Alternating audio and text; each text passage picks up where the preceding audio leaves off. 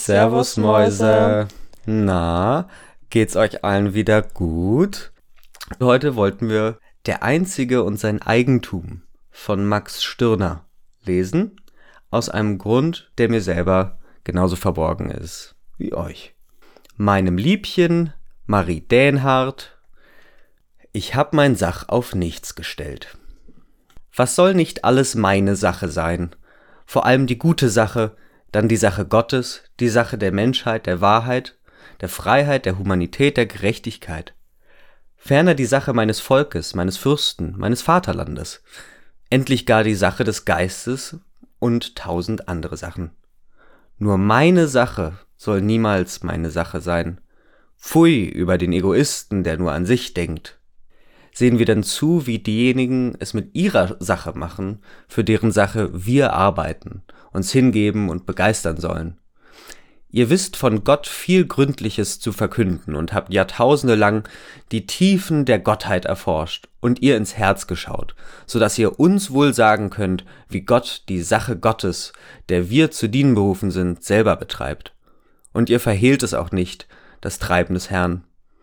Was ist nun seine Sache? Hat er, wie es uns zugemutet wird, eine fremde Sache, hat er die Sache der Wahrheit, der Liebe zur seinigen gemacht? Euch empört dies Missverständnis, und ihr belehrt uns, dass Gottes Sache allerdings die Sache der Wahrheit und Liebe sei, dass aber diese Sache keine ihm Fremde genannt werden könne, weil Gott ja selbst die Wahrheit und Liebe sei. Euch empört die Annahme, dass Gott uns armen Würmern gleichen könnte, indem er eine fremde Sache als eigene beförderte. Gott sollte der Sache der Wahrheit sich annehmen, wenn er nicht selbst die Wahrheit wäre. Er sorgt nun für seine Sache, aber weil er alles in allem ist, darum ist auch alles seine Sache. Wir aber, wir sind nicht alles in allem und unsere Sache ist gar klein und verächtlich. Darum müssen wir eine höhere Sache, einer höheren Sache dienen. Nun, es ist klar, Gott bekümmert sich nur um seine beschäftigt sich nur mit sich, denkt nur an sich und hat nur sich im Auge, wehe allem, was ihm nicht wohlgefällig ist. Er dient keinem Höheren und befriedigt nur sich. Seine Sache ist eine rein egoistische Sache. Wie steht es mit der Menschheit, deren Sache wir zur unsrigen machen sollen? Ist ihre Sache etwa die eines anderen und dient, der, dient die Menschheit einer höheren Sache? Nein, die Menschheit sieht nur auf sich die Menschheit will nur die Menschheit fördern, die Menschheit ist sich selber ihre Sache.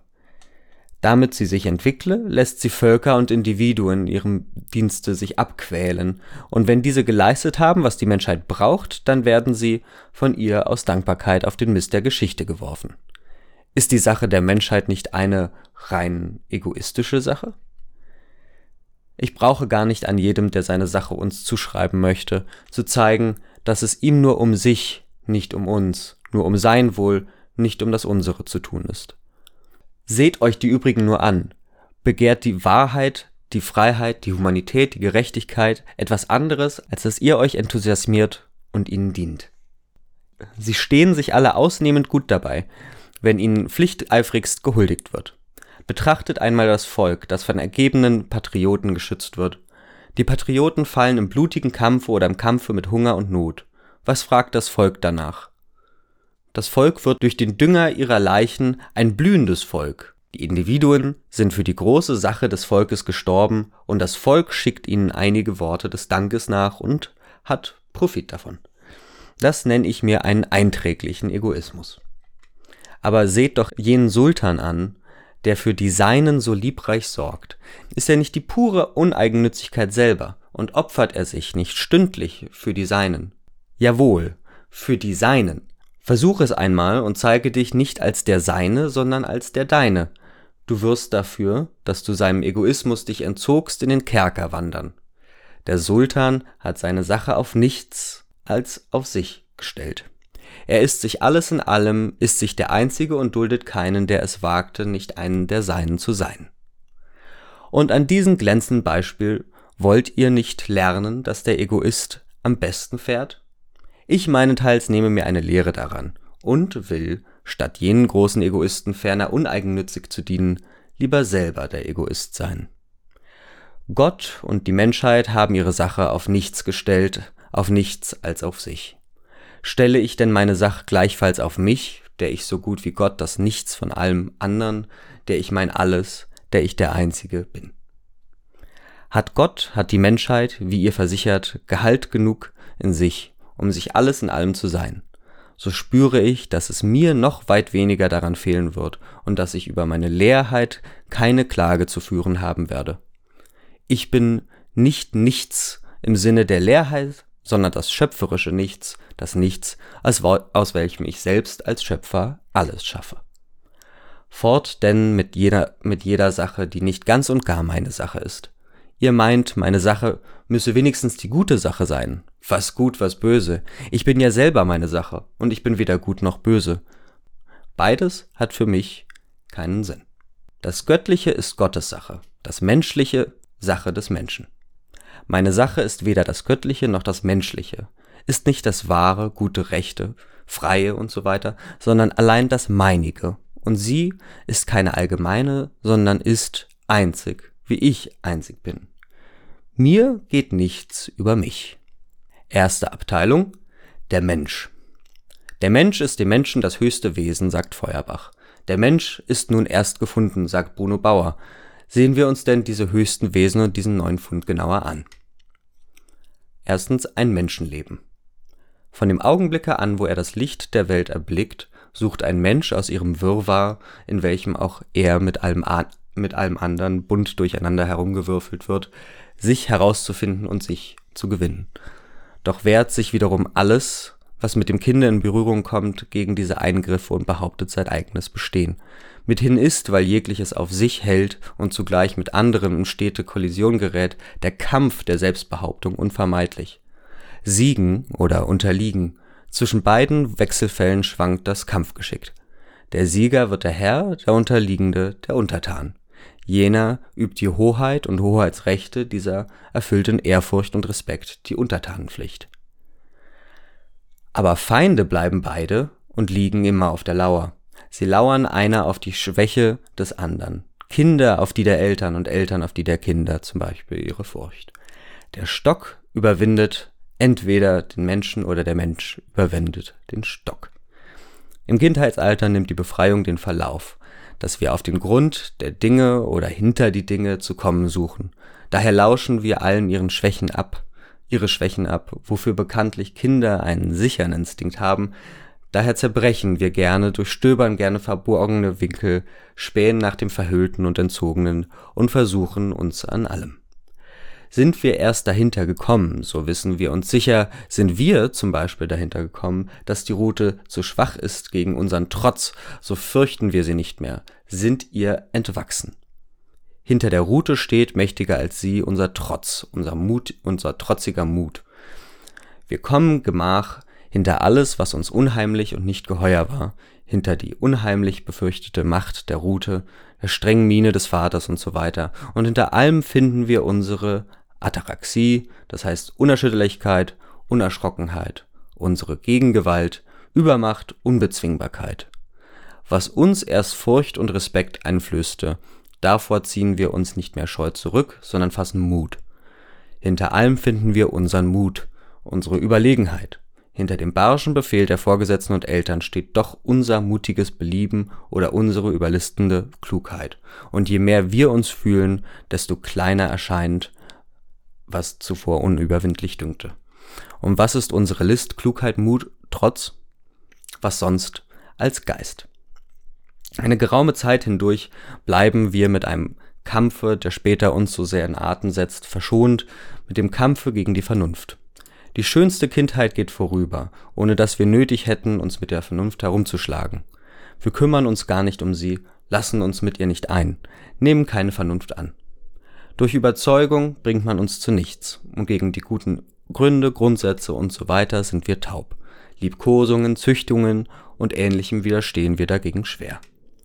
Dieser saure Lebenskampf mit der Vernunft tritt erst später auf und beginnt eine neue Phase. In der Kindheit tummeln wir uns, ohne viel zu grübeln. Geist heißt die erste Selbstfindung, die erste Entgötterung des Göttlichen, das heißt des Unheimlichen, des Spuks, der oberen Mächte, Unserem frischen Jugendgefühl, diesem Selbstgefühl imponiert nun nichts mehr. Die Welt ist in Verruf erklärt, denn wir sind über ihr, sind Geist. Jetzt erst sehen wir, dass wir die Welt bisher gar nicht mit Geist angeschaut haben, sondern nur angestiert. An Naturgewalt üben wir unsere ersten Kräfte. Eltern imponieren uns als Naturgewalt. Später heißt es, Vater und Mutter sei zu verlassen, alle Naturgewalt für gesprengt zu achten. Sie sind überwunden. Für den vernünftigen, das heißt geistigen Menschen gibt es keine Familie als Naturgewalt. Es zeigt sich eine Absagung von Eltern, Geschwistern und so weiter. Werden diese als geistige, vernünftige Gewalten wiedergeboren, so sind sie durchaus nicht mehr das, was sie vorher waren. Und nicht bloß die Eltern, sondern die Menschen überhaupt werden von dem jungen Menschen besiegt. Sie sind ihm kein Hindernis und werden nicht berücksichtigt. Denn, heißt es nun, man muss Gott mehr gehorchen als den Menschen. Alles Irdische weicht unter diesem hohen Standpunkt in verächtliche Ferne zurück. Denn der Standpunkt ist der himmlische. Die Haltung hat sich nun durchaus umgekehrt. Der Jüngling nimmt ein geistiges Verhalten an, während der Knabe, der sich noch nicht als Geist fühlte, in einem geistlosen Lernen aufwuchs. Jener sucht nicht der Dinge habhaft zu werden, zum Beispiel nicht die Geschichtsdata in seinem Kopf zu bringen, sondern der Gedanken, die in den Dingen verborgen liegen, also zum Beispiel des Geistes, der Geschichte. Der Knabe hingegen versteht wohl Zusammenhänge, aber nicht Ideen. Den Geist, ah, aber nicht, den, nicht Ideen, den Geist. Daher reiht er Lernbares an Lernbares, ohne a priorisch und theoretisch zu verfahren, das heißt ohne nach Ideen zu suchen. Hatte man in der Kindheit den Widerstand der Weltgesetze zu bewältigen, so stößt man nun bei allem, was man vorhat, auf eine Einrede des Geistes, der Vernunft, des eigenen Gewissens. Das ist unvernünftig, unchristlich, unpatriotisch und dergleichen, ruft uns das Gewissen zu und schreckt uns davon ab nicht die Macht der rächenden Eumeniden, nicht den Zorn des Poseidon, nicht den Gott, sofern er auch das Verborgene sieht, nicht die Strafrute des Vaters fürchten wir, sondern das Gewissen. Wir hängen nun unseren Gedanken nach und folgen ebenso in ihren Geboten, wie wir vorher den elterlichen menschlichen folgten. Unsere Taten richten sich nach unserem Gedanken, Ideen, Vorstellung, Glauben, wie in der Kindheit nach den Befehlen der Eltern. Indes gedacht haben wir auch schon als Kinder, nur waren unsere Gedanken keine fleischlosen, abstrakten Absoluten, das heißt nichts als Gedanken, ein Himmel für sich, eine reine Gedankenwelt, logische Gedanken.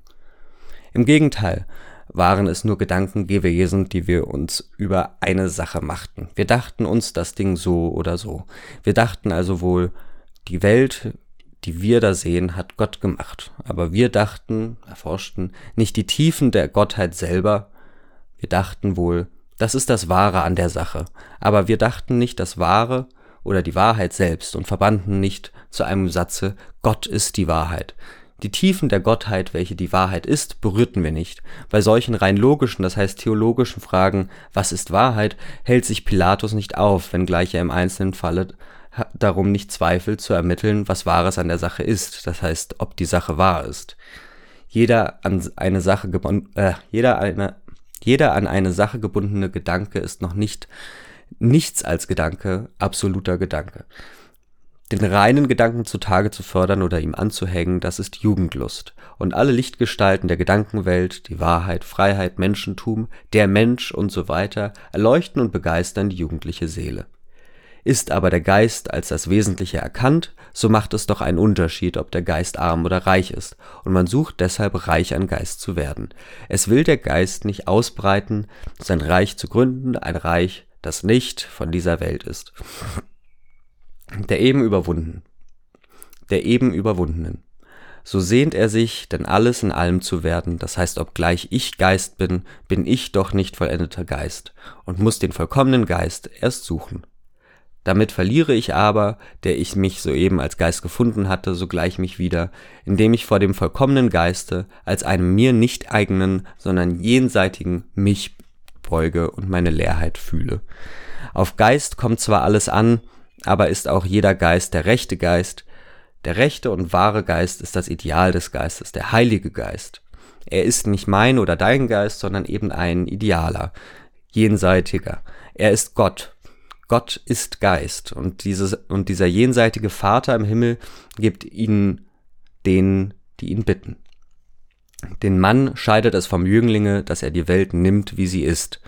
Statt sie überall im Argen zu wähnen und verbessern, das heißt nach seinem Ideale modeln äh, zu wollen, in ihm befestigt sich die Ansicht, dass man mit der Welt nach seinem Interesse verfahren müsse, nicht nach seinem Idealen.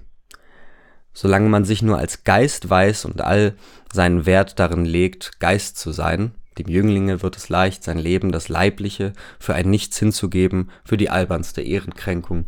Solange hat man auch nur Gedanken, Ideen, die man einst, wenn einen Wirkungskreis gefunden, verwirklichen zu können hofft.